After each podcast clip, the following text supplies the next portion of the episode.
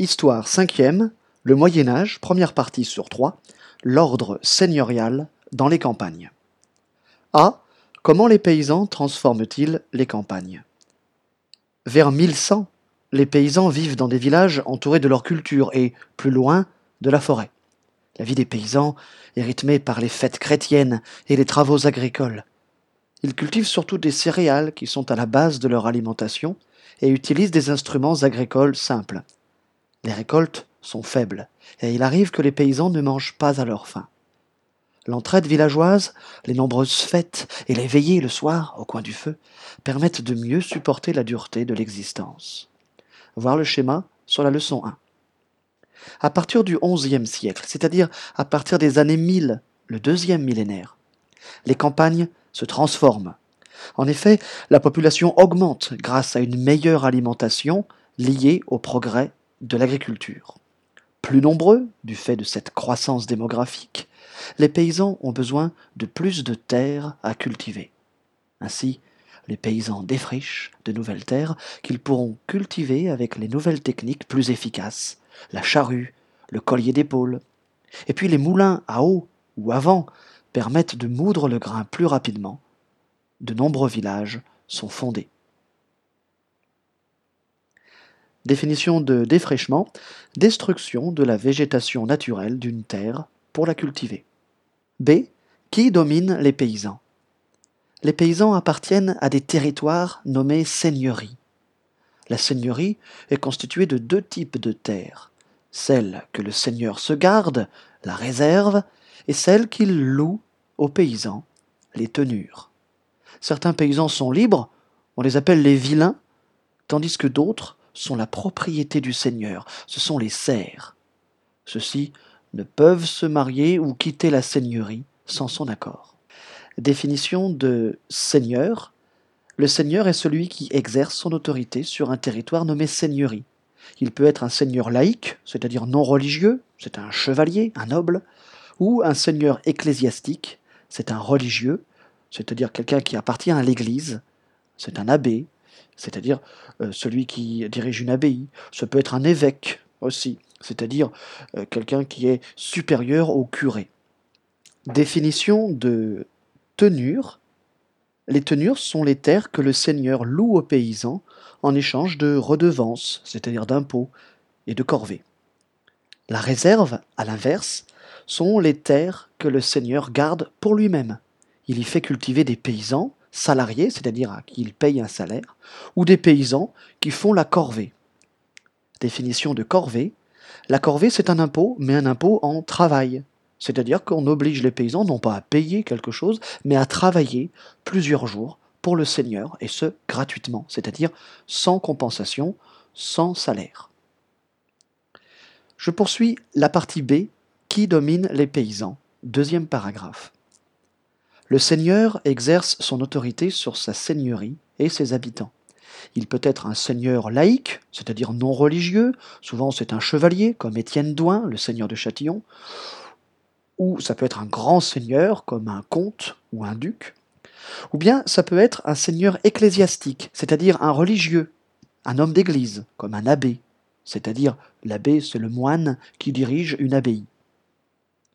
Ces seigneurs ont profité de l'affaiblissement du pouvoir du roi depuis la mort de Charlemagne pour s'emparer du pouvoir localement. Le seigneur commande, rend la justice et assure la protection de ses paysans. En effet, les paysans peuvent se réfugier au château en cas d'attaque. Il exige en retour toutes sortes de redevances, c'est-à-dire des taxes en nature. Une taxe en nature, c'est-à-dire une partie de la récolte, par exemple le champard, ou alors des taxes en argent, comme le sens, ou bien des taxes en travail, la corvée. Et il impose l'utilisation du four, du moulin ou du pressoir banal en échange d'une partie de ce qui a été fabriqué. Ce sont les banalités.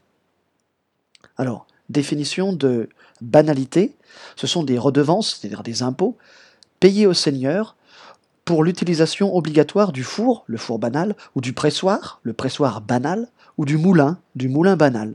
Le Seigneur oblige les paysans à faire cuire leur pain dans son four, à presser leur raisin dans son pressoir et à écraser les grains de blé pour faire de la farine dans son moulin, le moulin banal.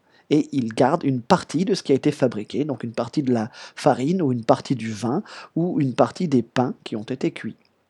La corvée, je l'ai dit déjà, c'est un impôt en travail, c'est-à-dire que les paysans doivent travailler plusieurs jours pour le Seigneur et ce gratuitement. Une redevance, c'est une taxe ou un impôt payé par les paysans. Troisième paragraphe dans la partie B. Les seigneurs laïcs sont des guerriers, spécialistes du combat à cheval, les chevaliers.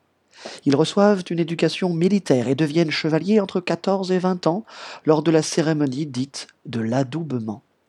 Ils mènent une vie partagée entre la guerre et des loisirs qui sont propres à la noblesse, les tournois, les banquets, la chasse. Voir le schéma de la leçon 4. Alors, la noblesse, définition, la noblesse, c'est une catégorie de la population, les nobles, qui se considèrent supérieurs aux autres. Définition de adoubement. L'adoubement, c'est la cérémonie lors de laquelle un jeune homme devient chevalier. C. Comment l'Église impose-t-elle aussi sa domination les gens du Moyen Âge sont chrétiens. Ils croient donc dans la religion créée par Jésus-Christ. Ils craignent donc le jugement dernier et espèrent le salut.